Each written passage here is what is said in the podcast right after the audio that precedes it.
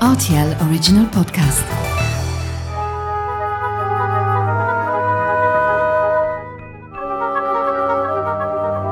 La route des vins du Luxembourg.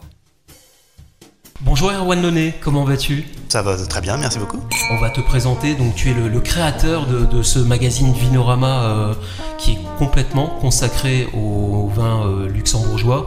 Comment est-ce que ça a commencé tout ça, un petit peu cette aventure dans, dans le milieu du vin et notamment au Luxembourg? C'est venu un peu par, hasard finalement. Il se trouve que je suis venu habiter sur la Moselle et à force de, vivre aux côtés des vignerons, ben, ça m'a motivé, ça m'a intéressé. Je suis allé les voir pour, euh, mon boulot d'alors. J'étais déjà journaliste au, quotidien. Et donc j'ai écrit plusieurs, euh, pas mal d'articles sur, sur ce qu'ils faisaient. Ça m'a intéressé de plus en plus. Avec des gens qui sont absolument passionnés de ce qu'ils font, qui, ont une, qui sont vignerons, mais euh, 24 heures sur 24, 7 jours sur 7, hyper euh, à fond. Et moi je suis admiratif de, de ce type de travail. C'est euh, vraiment. euh, Il y a quelque chose d'assez fou de, transformer, de transformer des, des, des, raisins comme ça, d'imprimer sa personnalité dans, un, dans, un, dans une production hyper qualitative comme on trouve au Luxembourg. C'est, euh, on est vraiment dans, un, dans de l'artisanat euh, d'art presque. Hein. On trouve des, vins rouges avec une densité mais, mais folle. Je pense au vin rouge d'Henri Rupert, de, nouveau, la nouvelle cuvée, cuvée Elysium du, de Benchmar Knepper qui, a, qui, est top, pinotage et, du merlot comme au Cap en Afrique du Sud. Les vins rouges du domaine là qui sont des pinots noirs mais euh, riches, denses, costauds, super, euh, super, super intéressants. Du Claude Rocher aussi, c'est vraiment. On est dans des sphères qui sont, euh, vraiment hyper intéressantes. Hein. C'est des pinots noirs qui n'ont pas forcément grand chose à, envier à des pinots noirs bourguignons. Toutes ces connaissances techniques et de, de, patrimoine viticole du Luxembourg, tu les mets désormais au service de Vinorama, ce magazine dont tu es le créateur, hein, c'est bien ça Ouais, à force d'écrire de, de, cette série euh, Vignes et Vignerons dans le quotidien, qui sort tous les week-ends, et, toujours, ça là je, la poursuis, j'y tiens, je me suis rendu compte qu'il y avait une matière euh, hyper intéressant. Les vignerons, souvent, n'avaient pas forcément conscience non plus. Ils se rendaient pas compte que, ce qui, que tout ce qu'ils faisaient, c'était intéressant, que ça méritait d'être raconté, d'être expliqué. Ce magazine, il est là pour eux, en fait. Moi, je j'aime rien de plus qu'aller les voir euh, dans leur cave, dans leur vigne, pour qu'ils montrent comment ils travaillent, euh, m'expliquer pourquoi ils font tel ou tel geste, qu'est-ce qu'ils ont envie de faire, qu de quoi ils sont fiers, qu'est-ce qu'ils aimeraient améliorer. Vigneron, c'est un métier qui est, très dense, qui est vaste. J'en connais pas beaucoup qui demandent des compétences aussi transversales que, que celle-là. Il faut être agriculteur dans les vignes, il faut euh, être œnologue, presque chimiste dans la cave pour maîtriser les fermentations, euh, éviter toutes les déviances. Il peut y en avoir pour un, paquet de raisons. Euh, après, il faut gérer le marketing de son, de son vin, donc il faut, faut, faire, faut faire de la communication faut être comptable évidemment comme tout, tout patron d'entreprise. Plein de choses à faire, il y a plein de compétences à avoir et ce ne sont pas forcément des compétences qui, pour quelqu'un qui n'est pas vigneron, ne sont pas des, des compétences qui, qui, vont ensemble. C'est des domaines vraiment très très très vastes. Et ce qui me plaît aussi beaucoup dans le vin, c'est qu'on c'est qu'on peut l'aborder par tous les côtés. Il y a ce côté technique de la fabrication de la fabrication, c'est intéressant bien sûr, mais il y a tout ce côté sociologique, géographique, historique, économique. On peut, je crois qu'on peut, on peut parler du vin avec une, quanti une quantité d'angles folle, quasiment infinie en fait. Le, côté triangle, c'était pour moi quelque chose d'absolument fondamental. Je voulais absolument les trois langues, donc français, anglais et allemand. Mais je voulais pas que toutes les traductions soient, soient imprimées, ça prend une place folle sur le papier. Du coup, chaque euh, article est écrit dans une langue. L'article, si le premier va être en français, le second va être en anglais, le troisième va être en allemand, et on va, on va repartir comme ça. Et pour avoir la traduction, il suffit de, flasher un QR code qui, amène directement vers la traduction dans la, langue qu'on souhaite. Donc le, magazine, dans le magazine, chaque papier est dans une langue, mais sur le site internet, tout est traduit dans les trois langues.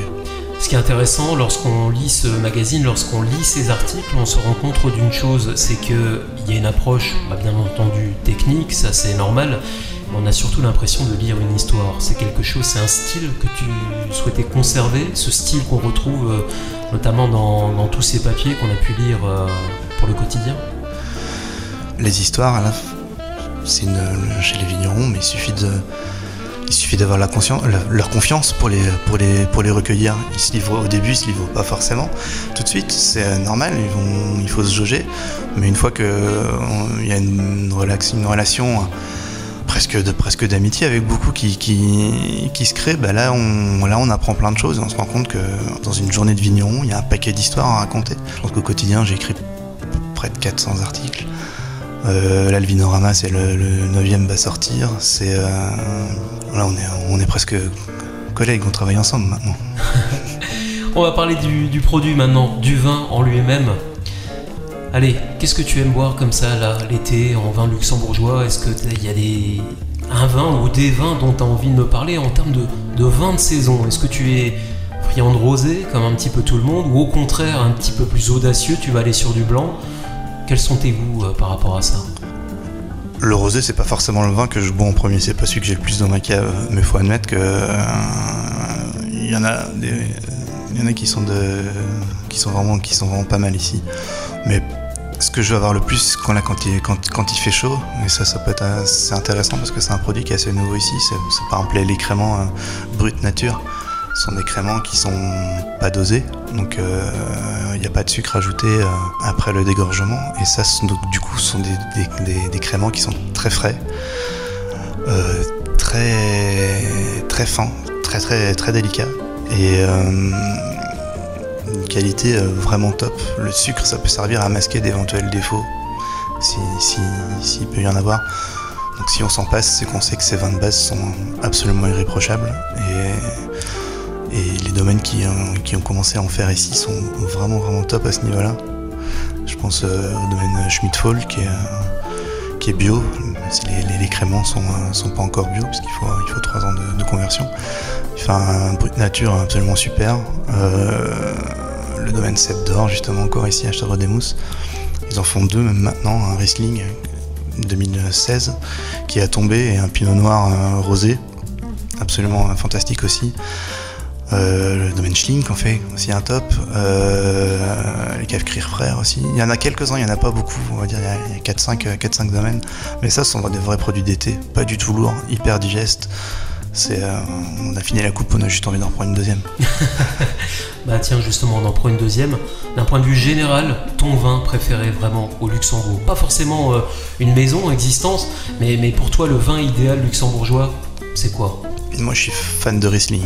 Ça, c'est un, c'est un, cépage qui, est, qui est vraiment top.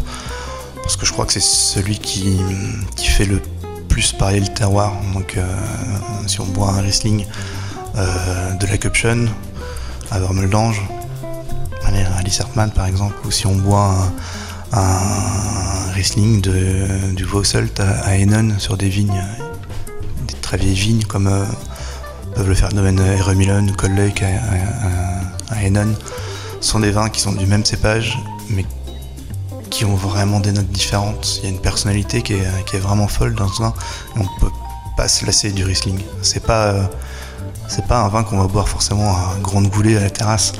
C'est un vin qu'il faut un peu sentir, qu'il faut un peu faut sans doute un peu réfléchir, s'attarder dessus. Mais euh, c'est un, c'est de l'or en barre, c'est tellement bon. Pour terminer, on va parler de ce nouveau numéro de Vinorama donc, euh, qui sort euh, durant l'été. De quoi il va parler exactement? Alors ce sera un numéro un peu spécial parce qu'on fête cette année le 30e anniversaire de l'appellation Crémant de Luxembourg. On est d'accord pour dire qu'il y a une meilleure année pour fêter un anniversaire comme ça parce qu'au niveau des festivités c'est forcément un peu limité, tout le monde, le est un peu, un peu déçu. Mais euh, bon, je vais faire un vinorama euh, uniquement centré sur le, Crémant avec une organisation un peu différente, notamment une grande interview croisée avec des des, vignerons, des marchands, des, euh, des œnologues qui vont m'expliquer un petit peu ce qu'ils pensent du crément luxembourgeois. Ce sera, je vais pas spoiler en disant qu'ils en pensent que du bien. C'est euh, vraiment un produit qui fait l'unanimité ici.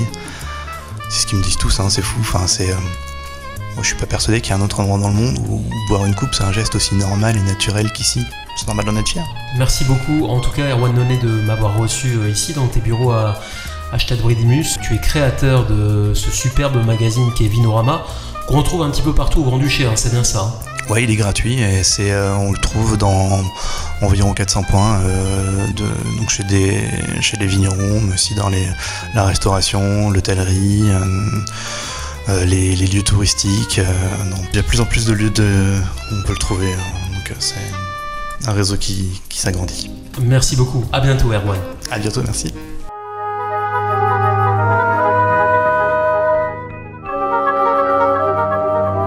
La route des vins du Luxembourg.